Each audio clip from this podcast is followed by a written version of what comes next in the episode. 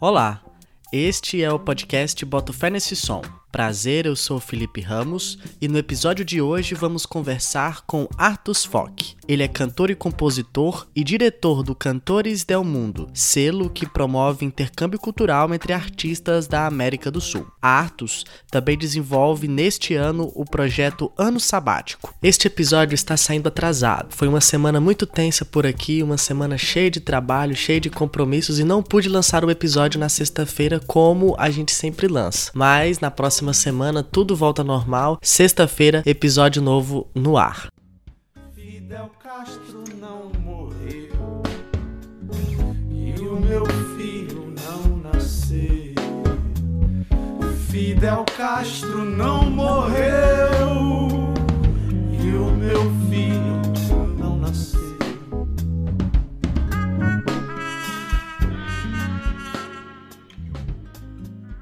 Boto Fé Nesse Som conversa agora com Artus Fock. Olá, Artus, tudo bem? Tudo bem, obrigado você. É isso aí. Ah, queria que você começasse a nossa entrevista falando sobre como nasceu sua relação com a música e como surgiu essa relação com a música latina. Então, a relação com a música é de tempos é, imemoriáveis, assim, eu não lembro muito bem quando surgiu. Minha mãe toca acordeon, minha avó tocava também violino, de alguns instrumentos. E, e meu pai sempre é, tinha amigos em, em, no Paraguai, meu pai é paraguaio, ele sempre teve amigos e, em casa, né, tocando harpa paraguaia, violão, requinto, instrumentos bem utilizados no Paraguai. Assim. Então tinha assim, por meu pai com os amigos dele, desde pequeno, né, tinha esse convívio, e minha mãe tocava acordeon, meu, meu avô também, pai da minha mãe. É, ninguém era profissional, mas tinha uma relação com música bem é, íntima, assim, né? Cotidiana, digamos.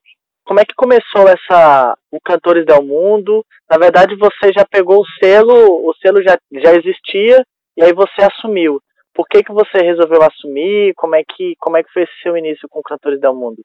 Então, o Cantores é, é, é um selo é, que surgiu simbolicamente, assim, é um, é, ele é um selo que quem fundou a ideia foi a Tita Parra, que é a neta da Violeta Parra. E, e ela é uma amiga minha, assim, assim bem próxima, né, uma relação bem bonita, assim. E ela estava no período da vida dela, com várias questões pessoais, não estava tocando direito, o filho dela tinha falecido, que era amigo meu também, o Otávio. E ela ficou sem tocar e sem, né, ficou um tempo em luto, nesse luto. Então eu falei para ela, Tito, vamos desenvolver o selo, querendo estimular ela também, né, a, a trabalhar de novo com gravar discos, botar outras pessoas, sabe? Tentar pensar o selo de uma forma mais de empreender um coletivo, assim. E ela pegou um desenho da Violeta e tal, de um dos quadros da Violeta e botou no, como o primeiro, o primeiro logo do, do, do selo era esse desenho do Violeta Parra. Eu sabe que tinha uma força simbólica muito grande nisso. Então eu é, resolvi botar para frente esse trabalho, né? E falei com ela, ela falou, ó, desenvolve isso aí no Rio de Janeiro e tal, com, com gente jovem aí, né? Com iniciativa, tenta colocar isso para frente. Que agora eu começando a me dedicar à minha música de novo, acho que não vou ter tempo para fazer isso. Aí nessa época também eu, eu retomei uma amizade, um encontro na época de faculdade com o Guilherme Marques, que é um produtor aqui pianista, produtor musical, engenheiro de som. E ele estava montando um, um estúdio com o Scott Hill, que é um saxofonista californiano, um amigo nosso. Então eles montar esse estúdio, então foi uma oportunidade também de fazer pequenas produções, né, começar alguma, alguma produção é, dentro de uma perspectiva de gravadora, né, dentro de uma perspectiva de poder contar com, com, com um grupo de músicos, né, com arranjadores, com eu também fazendo produção musical, o Gui fazendo produção musical, pessoas que pensem a música da gente, assim. E consegui também, através do selo, licenciar, né? Poder gravar artistas que a gente acredita, que estejam também numa, de repente, numa linha, linha poética e, e enfim, artística, musical, próximo. Um pouco isso. Essa, essa, essa surgiu uma ideia de fazer uma associação artística, né? E, né? Com, com outros países e também aqui dentro do Brasil. E como é o trabalho de, de, captar esses artistas de, de fora, de outros países aqui da América do Sul? Como é que é esse trabalho de curadoria, de pesquisa? Eles vêm até vocês ou vocês que vão até eles? Como é que funciona isso? A princípio não, não pensou em, em, ter uma linha editorial, né? Assim, uma linha cura, de curadoria, mas ao longo do tempo acabou que, que naturalmente isso, isso foi acontecendo. Assim. É, eu sou com dois anos, acho que tem uns quatro cinco discos lançados, um, um EP, agora gente está para lançar mais dois EPs, um outro disco, um single. Enfim, então com mais incipiente o trabalho, né? E muito desses, desses, desses artistas de fora, assim, são contatos que eu já, já fiz da época que eu, eu viajei, né? Viajei, viajava mais pela América do Sul, viajei bastante pesquisando esses ritmos, né, ritmos e fazendo amizades também, outras é, associações fora daqui do Brasil, né? Então já conhecia bastante gente e e aí é isso, aí a gente fez o Andrés Deus, né? O primeiro Uruguai, por exemplo, aí outros amigos do Uruguai ficaram sabendo do seu, se interessaram, vai conversar, e no Chile um amigo também agora é, lançou um disco pra gente, e aí vai, as coisas vão acabando, acabam trazendo, né, de uma forma mais natural, assim. O que que você aprendeu? Você, você citou que andou muito pela América do Sul, que tentando aprender os sons. O que que isso agregou na sua carreira? O que que isso agregou para sua vida? O que que você aprendeu em andando pela América do Sul e que traz na sua bagagem como artista e também como diretor da Cantores do Mundo? Então, eu quando eu fui viajar a primeira vez, eu tinha 20 anos, né? Então eu fui até a Venezuela com um amigo trombonista, assim, o, o Valdo, né? O Eduardo Briones. O, o Aldo Herta, ele lançou um disco agora chamado, que ele botou o pseudônimo de Aldo Herta. E então a gente, ele tinha já um, um, uma vontade de conhecer a Venezuela por causa do Roropo, que é um ritmo bem específico assim do, dos do, de Los Llanos, né, que é a região de de da, da, da savana, de uma, se for uma savana, né, venezuelana, eu diria que como se fosse uma pampa, assim, não uma pampa, mas é algo, algo bem pantanal, sabe? É uma região mais e bem rural, enfim, é um ritmo que ele está dessa atmosfera, desse ambiente é, rural e, e, e, essa poesia também, assim, da, na, dessa natureza, né, enfim, lugar. Então ele falou, olha, tô querendo muito pra Venezuela e tal, e, e eu tinha, na época eu fazia faculdade de História, e eu fui até Venezuela com ele. Gente foi passando pela, gente fez Peru, Equador, Colômbia, é, Venezuela, depois voltamos para o Chile, e aí cada lugar que a gente passava, a gente tentava encontrar né, pessoas que, que tocavam. A gente se postou muito de música folclórica, música regional, popular. Então a gente tentava encontrar pessoas que tivessem esse mesmo interesse e a gente acabava trocando ritmos, né? Então nessa viagem, é, nessa primeira viagem eu aprendi alguns ritmos, depois eu intensifiquei né, as viagens, fiz viagem quase todo ano, eu, eu ia, ficava dois meses, três meses fora de 2007 até 2015 foi assim, realmente. 2016 também eu fui para o Uruguai gravar um disco. Então é isso. Aí, aí foi primeiros ritmos, né? O que me interessa muito nessas, nessas viagens, que me interessou muito foi, foi a pesquisa rítmica. Que era entender corpo né, da música, digamos. Essa, é, o que está falando né, corporalmente também a música. Essa paisagem a paisagem da música para mim vem muito através do ritmo também. É, e é isso. Então, aprendeu salsa, cueca chilena, chamamé, né, merengue, todos esses, esses ritmos. E eu tento trazer isso, o candombe, né, o candombe afro-uruguaio, e eu tento trazer isso para minhas composições também, de alguma maneira, né. Agora gravei um bolero misturando um pouco com tchá-tchá-tchá, tô fazendo umas coisas assim, nesse sentido. E, e lógico, também serve de referência para a direção, né, musical e produção musical e outros artistas, no caso, da, da cantores. Uhum. Tá bom? Do que que você, do que você aprendeu? É, o que que você mais destaca assim? O que que mais te encantou na, na América do Sul? É, eu, eu gosto muito de candomblé, assim, né? Eu acabei me aproximando muito da, da, da cultura do Uruguai, assim, das murgas também uruguaias.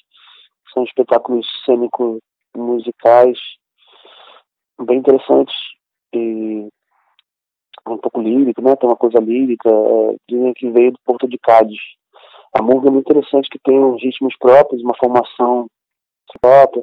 E o candombe, que ele é muito interessante, são três tambores, cada um tem uma né, uma célula rítmica diferente, eles, eles se complementam, e, e não, as comparsas que falam de, de, de candombe, elas vão para a rua e são 80 tambores, é muito potente, assim, né? e não tem canto, é só ritmo, é só é, tambor. É bem bonito de ver, assim, ao vivo, e além disso, transformar isso em canção também, ele, ele acaba é, tendo é, uma aproximação com o samba e, e fazendo, quando você faz um candombe canção, você repara nessas nuances e semelhanças. Achei bem interessante, mas gosto de vários ritmos, né? Não sei, assim, destaque. Eu gosto muito também do, da, da, da ideia do canto-autor, né? Assim, inclusive esses clássicos como Ataopa de Punk e, e La Ralha e todos esses também na Pampa. E isso interessa muito, esse violão da América Latina, América do Sul. Também é interessante, Silvio Rodrigues e todos esses outros. O que, o que o Cantores do Mundo faz acaba sendo a integração né, do Brasil com a América Latina, com a América, com a América do Sul. Qual é, qual é a importância disso? Por que, que é importante fazer essa integração? Você acha que o Brasil, a música brasileira dialoga muito pouco com os nossos países vizinhos? É, sim, o Brasil ele é continental, né? Ele tem muita é, autorreferência, digamos assim, né? Por, por ser um país grande, você tem uma criação também, né? Humana e intelectual e artística muito grande. Então, a gente acaba não olhando muito para fora, justamente por isso, né? E também por uma questão de, de idioma, né? Idiomática eu vejo como o espanhol é uma língua muito próxima. Para mim, né, que sou bilíngue, né, de família paraguaia também, sempre foi algo muito próximo, assim. Então, eu não sei, foi uma, uma vontade minha de pesquisar mais, trazer isso para cá e, e, fazer esse tipo de, de integração, até no sentido de buscar novos ritmos, buscar fusionar, né, e, e entender também historicamente da onde que vem cada estilo musical, digamos, e, e fazia análogos, né? Pensar nessas, nessas semelhanças históricas também, como que, como que a gente pode se reconhecer mais como latino-americano, né? Porque durante muito tempo, agora acho que tem uma, uma corrente maior, assim, de, de começar a se entender que o Brasil também é América Latina, né? Porque o Brasil sempre foi Brasil, a América Latina era os países hispânicos. E, e eu sempre falo, desde sempre falo América Hispânica, não América Latina, no Brasil América Latina. Então é isso, tem essa, essa, esse afastamento, essa barreira linguística. Então, eu acho, acho importante, assim, de forma geral, e, e sendo sincero também, para mim sempre foi algo natural, então eu não saberia fazer de outra maneira. E a música, ela tem a capacidade de fazer essa união, né? É, a música ela acaba que, que tem muitas possibilidades, né? E, como se fosse um, um jogo ali, né? Uma brincadeira. Então, pode usar as peças de várias formas diferentes e entender que as semelhanças e e como pode encaixar uma na outra. Acho que isso, isso gera também essa proximidade, talvez. Nas suas músicas e no próprio álbum que você lançou ano passado, você procura refletir também sobre a situação da, da, da, América, da América Latina, de como, de como o processo de colonialismo né, é, influenciou e, e, e, teve todo um impacto aqui nessa, na, na região. É, é, mais ou menos isso mesmo?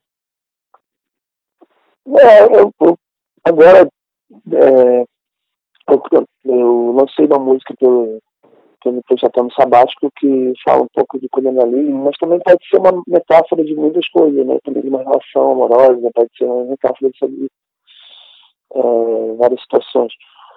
Mas sobre o colonialismo, sim, é algo factual, né? Eu acho que existe ainda um, uma herança e existe um colonialismo vigente também, de alguma maneira, né? Você percebe em várias, é, em várias formas, né?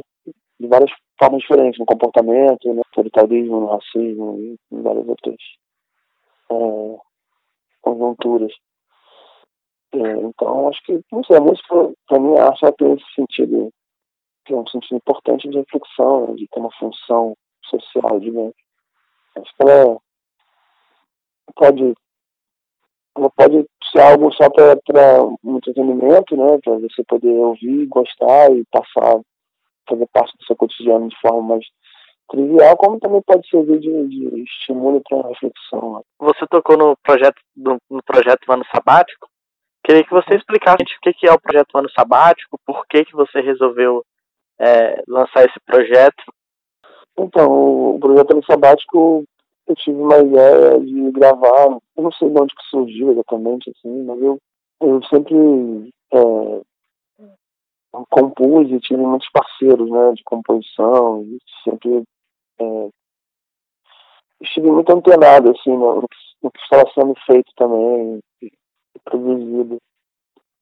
Sempre me interessei muito, né, antigamente a gente tocava é, fita cassete, CD, vinil, a gente ia para os shows, e, enfim. Depois, e agora, com a internet, né, rapidez da internet, você consegue acessar conteúdos que antes você tinha que baixar lá e tal. Enfim, essa, esse interesse de, de né, na geração também, sempre foi algo pungente, assim, para mim. Saber quem eram os meus pares, digamos. Então, o ano sabático ele veio dentro dessa perspectiva também, de chamar uma pessoa por mês que a gente tinha alguma afinidade, ou que eu já conhecia, né? A gente tinha conversado. Alguns não são tão próximos, outros são, outras pessoas são mais próximas. Então eu chamo uma por mês para fazer uma filmagem, uma gravação. E também essas pessoas que participam né, das músicas, elas são entrevistadas. Então é, a gente está montando um documentário, enfim, que debate, debate sobre várias questões dentro da música, assim, indústria cultural e outras coisas mais. Então, é um, um, um projeto que, de, alguma maneira, mapeia também né, essa, essa geração aí, que a maioria das pessoas tem ali a minha idade, assim, na faixa dos, né, dos 20, 35 anos, né? E é isso, assim, quem está produzindo agora, quem está começando uma carreira né, autoral. É um, é um encontro, né? A mídia mostra esse encontro, algo bem é, despojado, assim, caseiro também, no estúdio, né, que a gente grava também os outros projetos da, da Cantores, né, o estúdio do, do Gui, tá falando, que é meu sócio.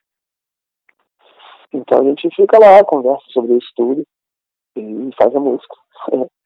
É um pouco assim, então já passaram no projeto As Levadas, é, o, o Chico, Chico Chico na escola, a, a Juliana Linhares do Petar, Agora, recentemente, gravei com a Lívia Nestrovski, com a Diva Braque, e também com a amigo meu da Venezuela, o François Belivar, que é um grande compositor também, um grande cantor. E é. E o processo de composição, como é que é? Você já tem a música pronta e chama eles? É, é, é feito... É. Então, eu costumo é, levar, levar não, né? A gente, eu levo para as pessoas algumas músicas, envio, né? Algumas músicas, a gente fica debatendo, por exemplo, envio cinco músicas e a pessoa escolhe né, qual que ela gostou mais.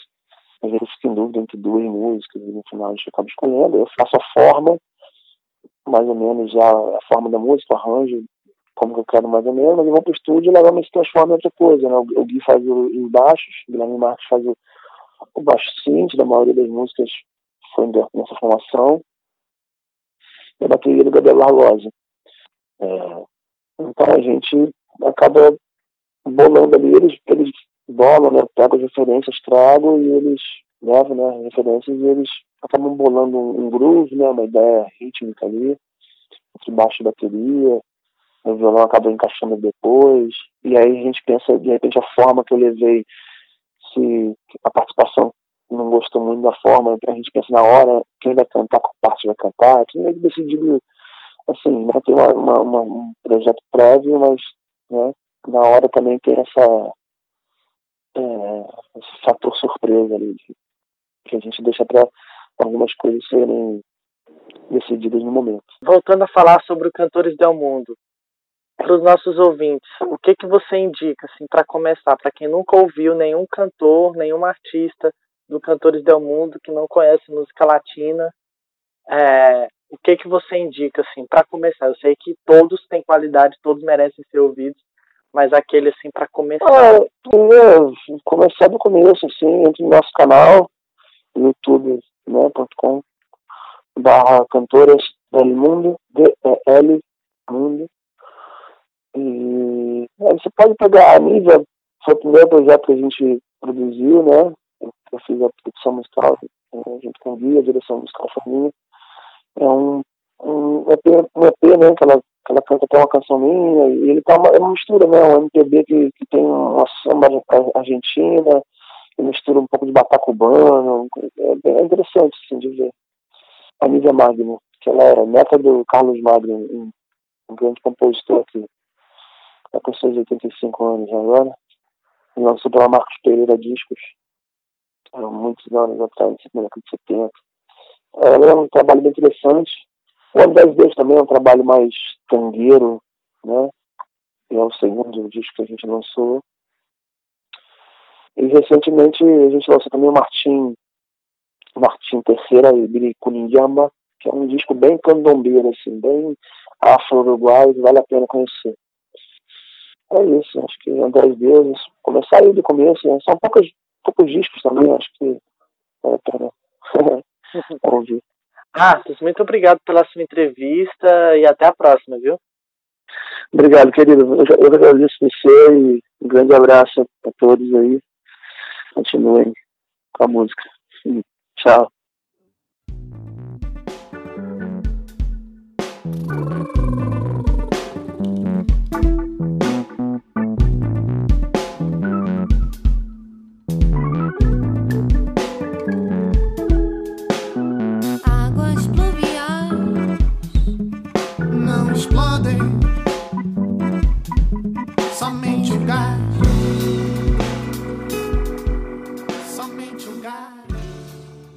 Este foi Artus Fock. Agora a gente vai com os lançamentos da música nacional.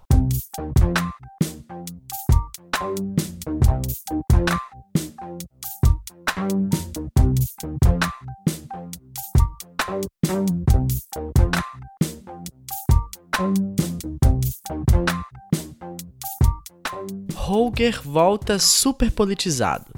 A banda indie paulistana fez uma das músicas mais marcantes desse período eleitoral. Período eleitoral marcada pelo obscurantismo. Coragem é o que precisamos. Coragem, meu amigo, é o que temos de ter pra enfrentar.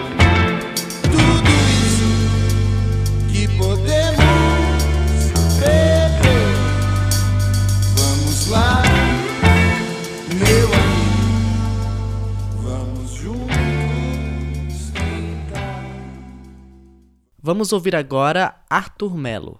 Cantor e compositor mineiro, ele lança neste ano seu álbum de estreia. O artista já lançou a primeira música, que se chama Força.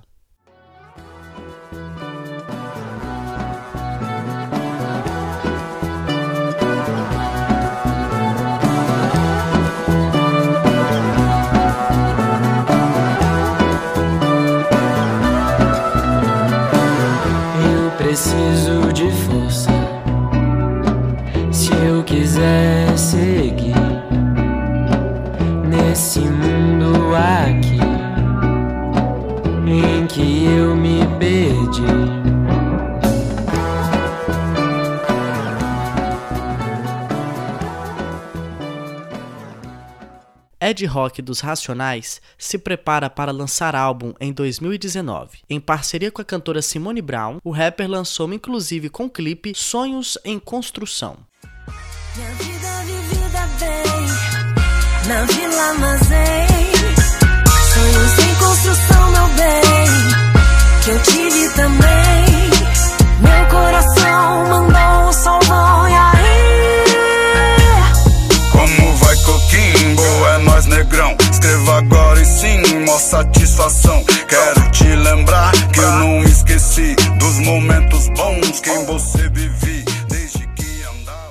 As curitibanas do Mulamba se preparam para lançar álbum de estreia em novembro. O disco foi gravado nos estúdios da Red Bull em São Paulo. A primeira faixa lançada do trabalho é Desses Nada, com participação de Lil Soares, da banda Tuyo.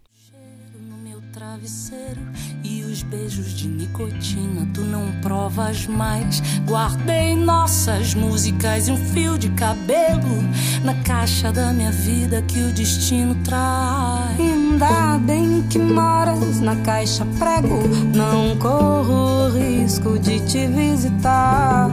Se a chuva vem como eu espero, jogo pra bem longe o. A cantora e compositora paulista Ana Seton também faz sua estreia neste ano. Em Baião da Dora, ela faz uma homenagem à sua filha. O seu primeiro álbum, ainda a ser lançado, terá versões para músicas de Caetano Veloso e Dorival Caymmi.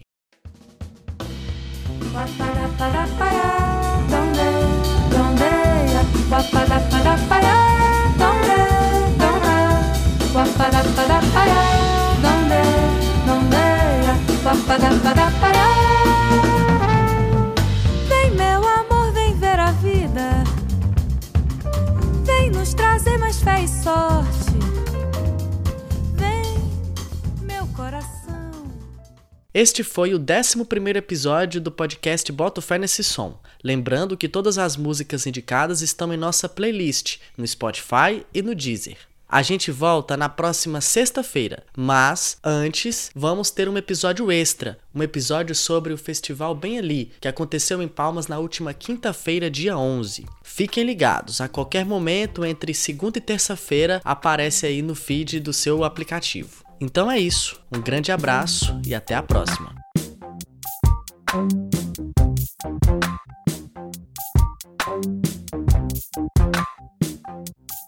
Thank